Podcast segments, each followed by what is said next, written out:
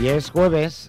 Seguramente si nos estáis viendo a través de la página web de Onda Madrid diréis, estamos grabados. No. 3 y 9 minutos de la tarde. Lo que ocurre es que eh, necesitamos de vez en cuando em, darle un apaño a la mesa de mezclas del estudio principal y nos hemos trasladado, porque eso es lo que tienen las instalaciones de Onda Madrid, que tenemos muchos espacios desde donde emitir la, la programación. Pero que sepáis que aunque no nos veáis las caras, estamos en directo y si no, que se lo cuenten a Ana Gómez, presidenta de Asnala, abogada laboralista, a la que seguro que tenemos sin comer. Ana, buenas tardes. Buenas tardes, Javier. Y doy crédito que estamos en directo. claro, claro, claro, claro. Bueno, em, que sepas que he comentado que había tres contenidos de nuestros del programa de ayer em, que estaba entre los más visitados en la página web de Telemadrid. ¿Sabes? Yo que sé por dónde vas a ir. La entrevista con Juanma, con Juan Manuel. Exacto, exacto. Ah, Pero es que esa, esa no está entre las más visitadas está la más visitada. Por segunda vez, porque ya la semana pasada que estuvo con nosotros el jueves, que coincidió con la sentencia del Tribunal de Justicia de la Unión Europea, también se colocó como lo más visitado en, en Telemadrid. O sea que quiere decir que... Me alegro tanto. Claro que sí. Que luego, esto, yo tengo una amiga que le he dicho, digo, luego decís que los asuntos que tratamos son un poco complicados.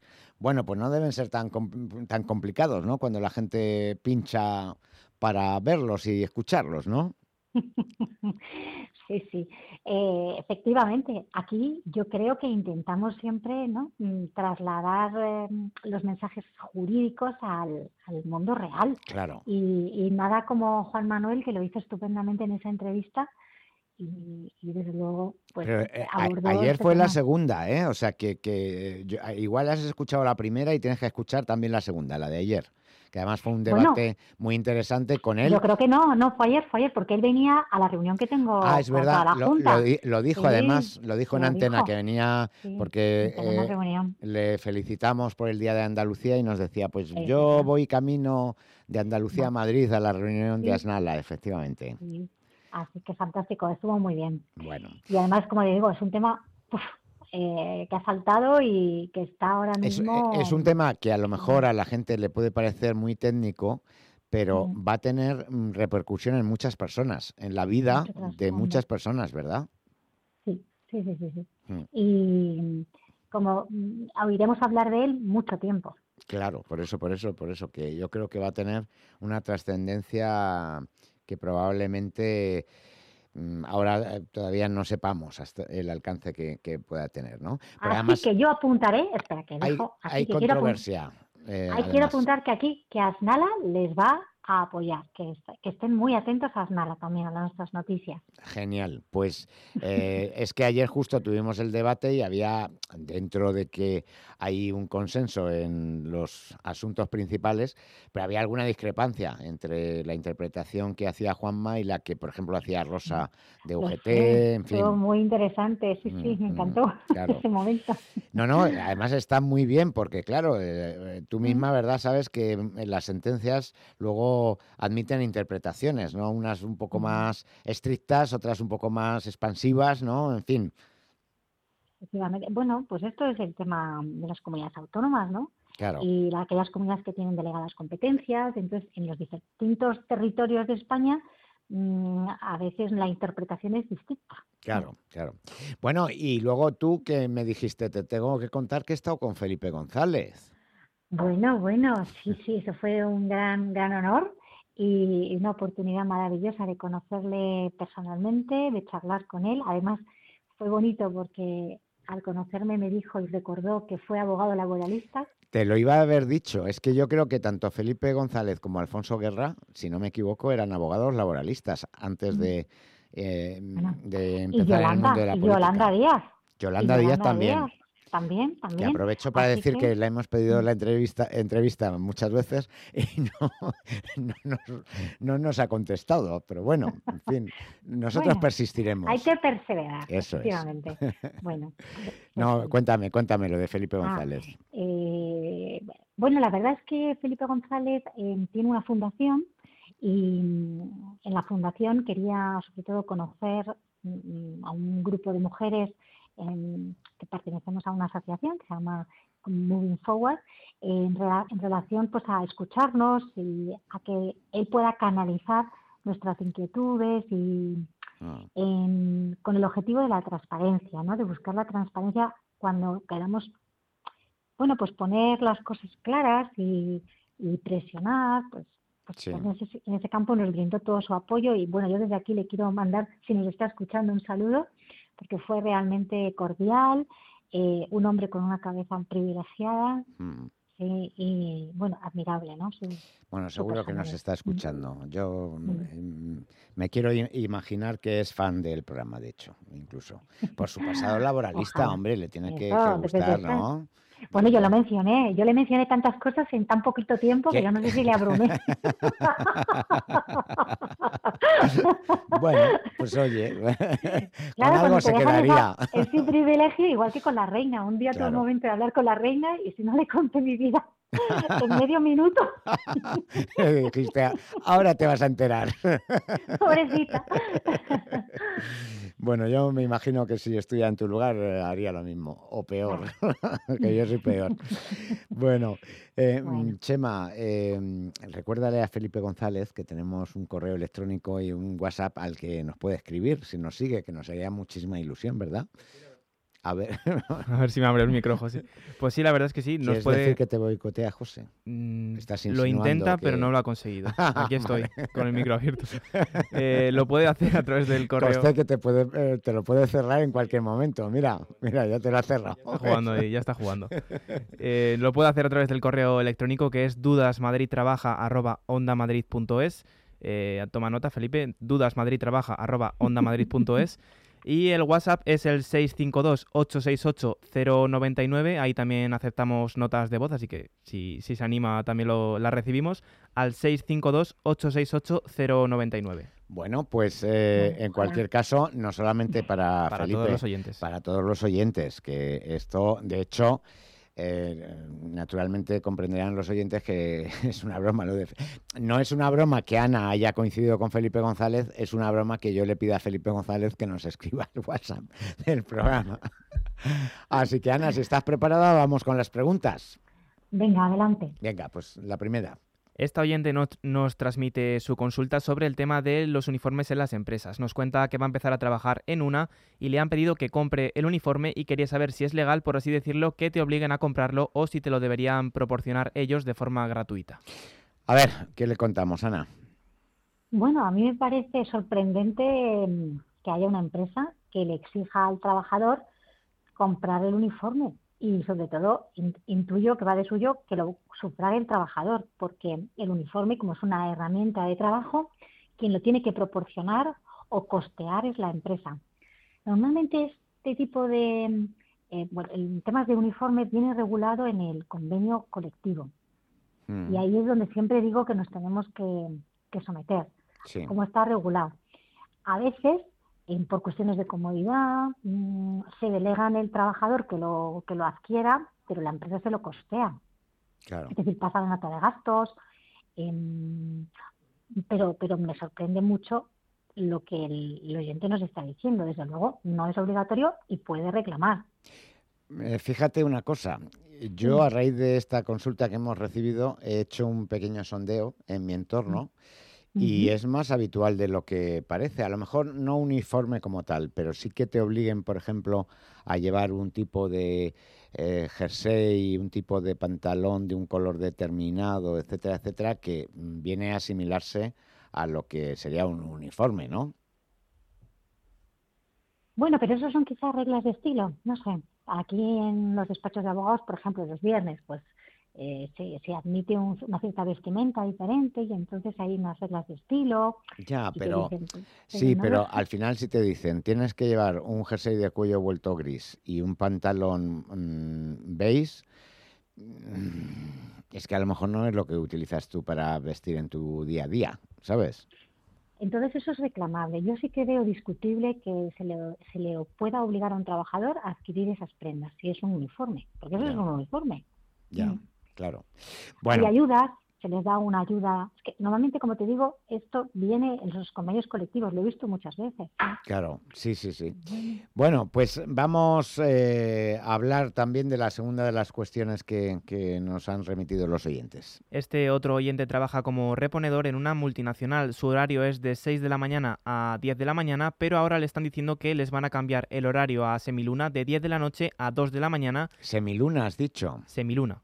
Así, lo, así nos lo transmite este oyente. No lo he oído nunca. No lo has oído nunca, ¿verdad? ¿Tú? Yo tampoco ¿Tú, lo había Javier? oído. Yo tampoco, ¿eh? No, no, no. Lo que pasa es que lo que interpreto, eh, me ha hecho mucha gracia la expresión. Pero bueno, termina y ahora digo Venga. lo que yo interpreto del horario semiluna. Decía que les están diciendo que les van a cambiar el horario a este semiluna de 10 de la noche a 2 de la mañana y que si no aceptan les despiden con finiquito. Quería saber este oyente si es legal esto de cambiar el horario sin consentimiento de ninguno de los trabajadores o si no, a la calle. Yo interpreto que es un eh, que le llaman semiluna porque es horario nocturno, pero no completo, o sea que es eh, cuatro horas, ¿no? Porque claro, semiluna tendría que empezar al anochecer y, y terminar eh, cuando se, es de noche, que en este caso es luna completa. Pero bueno, claro, a partir de las dos de la mañana dejan de trabajar y es a eso a lo que se referirá, digo yo, el oyente. Bueno, me parece romántico, total, me encanta. Sí, sí, sí. El nombre es bonito. El El nombre es bonito. muy bonito. Otra cosa es luego la repercusión que pueda tener Sí. laboralmente para él y Eso sus es. compañeros. Pues para eso estoy yo, para decirle que la empresa lo puede hacer sin el consentimiento, pero tiene que justificar el motivo, la causa. Porque sería una modificación sustancial de condiciones de trabajo, que ya en el programa nos hemos a veces hablado Sí. de ello, ¿verdad? Sí, Y la ley lo permite, pero exige, desde luego, dar un preaviso de 15 días al trabajador y, sobre todo, y lo más importante, justificarlo adecuadamente. Si no tiene justificación o no se comunica de manera escrita con el preaviso, el trabajador puede reclamar. sí. ¿sí? Tiene que cumplirlo, pero tiene derecho a reclamarlo y se consideraría injustificado el cambio. Pero reclamarlo para que le devuelvan a su, A su horario a de su mañana. horario de mañana, ¿no? o sea, no, no alegar modificación de sustancial y que tenga derecho a que le indemnicen y a marcharse de la empresa, sino a que le... A le- efectos prácticos, lo que tú estás diciendo, para que le devuelvan su horario de mañana. Pero esa demanda se llama una demanda de modificación sustancial de condiciones de trabajo. Correcto, vale.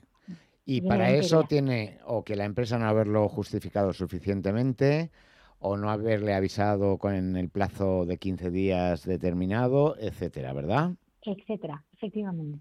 Correcto. Bueno, pues Ana, enseguida volvemos contigo y con más preguntas, ¿vale? Venga, estupendo. What I want and I go. You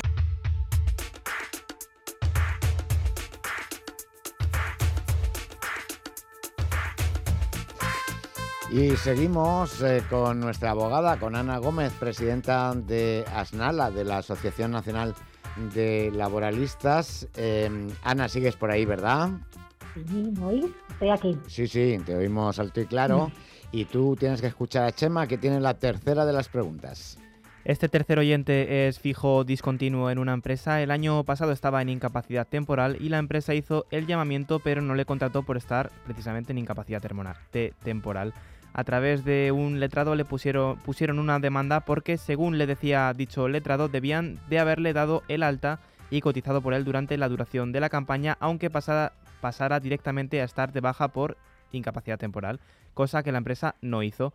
Este año han vuelto a llamarle a unas sabiendas que están demandados y nos pregunta si debe acudir este oyente a trabajar.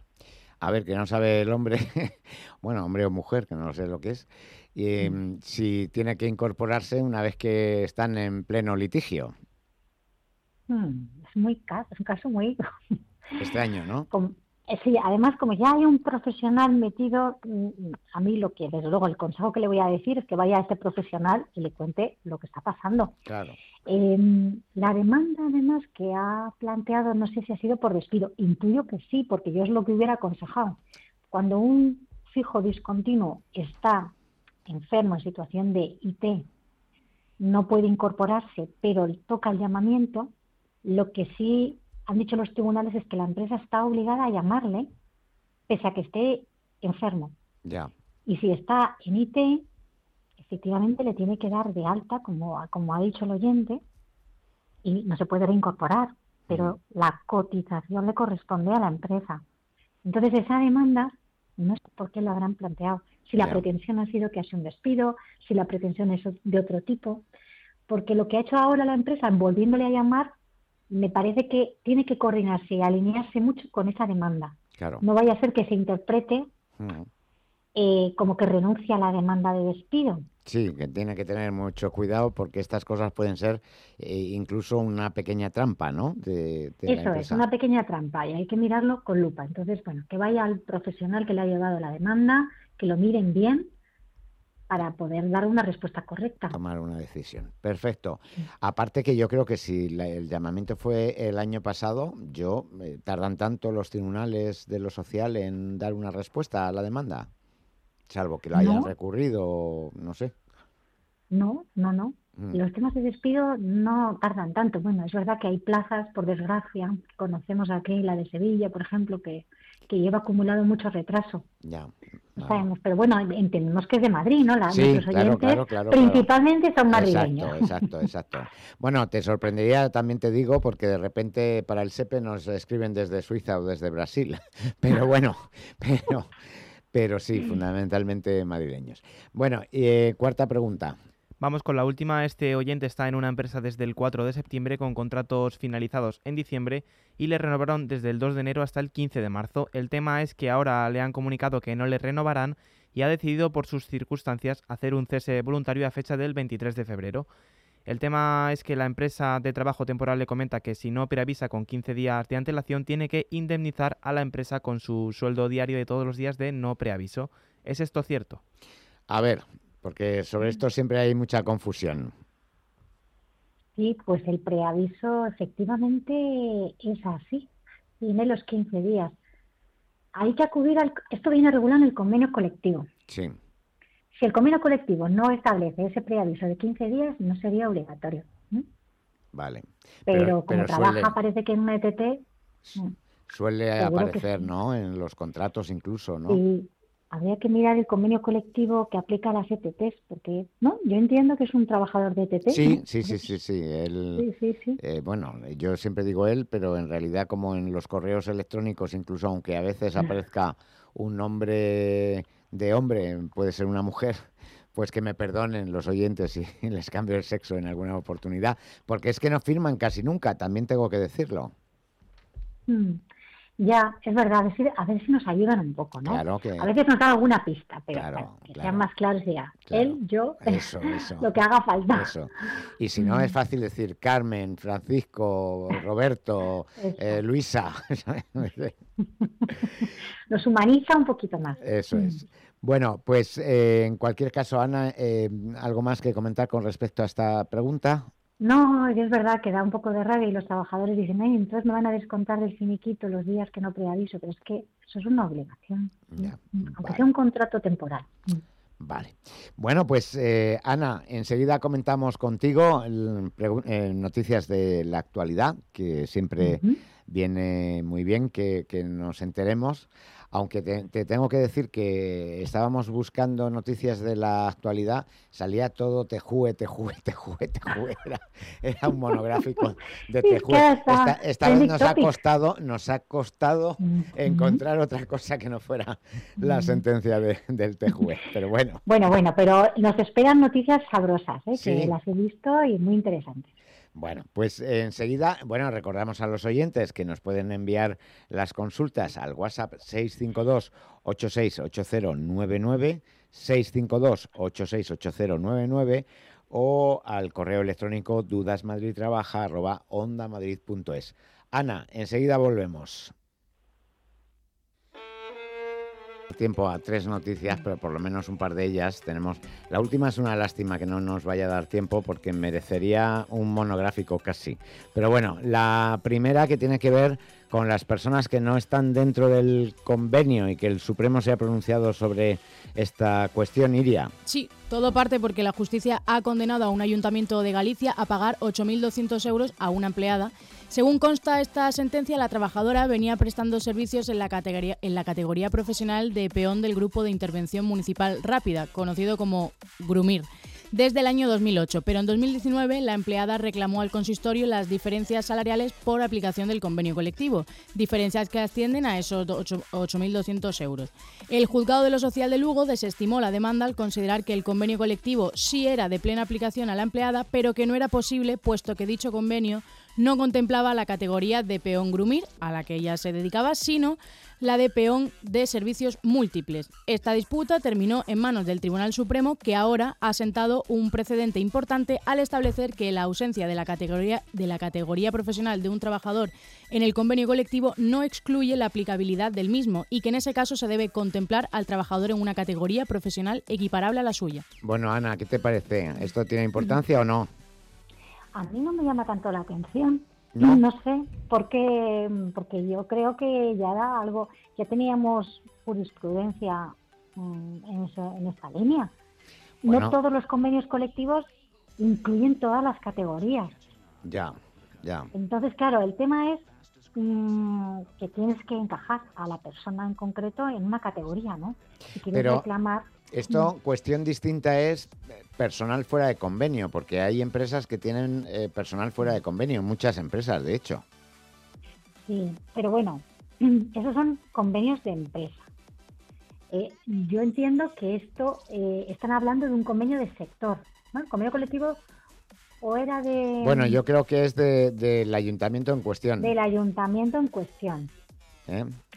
Sí, sí, pero yo no he leído la sentencia, tendríamos que leerla, ¿no? Para opinar mejor, Ya, pero ya. me parece a mí que no es que era- fuera personal fuera de convenio, sino que es que la categoría no estaba, Ya. no se había creado. Bueno, a ver si te parece esta un poco más relevante. a mí Venga. me ha llamado muchísimo la atención que los familiares de un fallecido hayan conseguido el despido improcedente del fallecido, ¿no? Así es, esta noticia cuenta que el trabajador fallecido acumuló varios contratos temporales desde 2004 hasta 2019, que fue cuando le despidieron. En concreto, en los últimos seis años acumuló más de 30 contratos temporales y en 2019 la empresa le despidió y en diciembre de ese mismo año falleció. Sin duda no fue su año ese año. Su viuda y su hijo decidieron llevar su situación... No me he reído. Bueno, venga. Se está riendo una, una por allí. Sigue, sigue. Su viuda y su hijo decidieron llevar su situación laboral ante los tribunales, alegando que el despido fue improcedente. Y tras algunas sentencias, los familiares llegaron al Supremo, quien les dio la razón y determinó que esos contratos no eran legales y que se trató de una acusada prolongación en el tiempo de una situación ilegal. Esto es como el mío Cid. Ana. ¿Y por qué? Eh, Hombre, porque Mio Cid ganó una batalla después de muerto. Ah, mm, Y, por eso sí. eh, Claro, Eso esto de alguna manera pues, se puede aplicar, ¿no?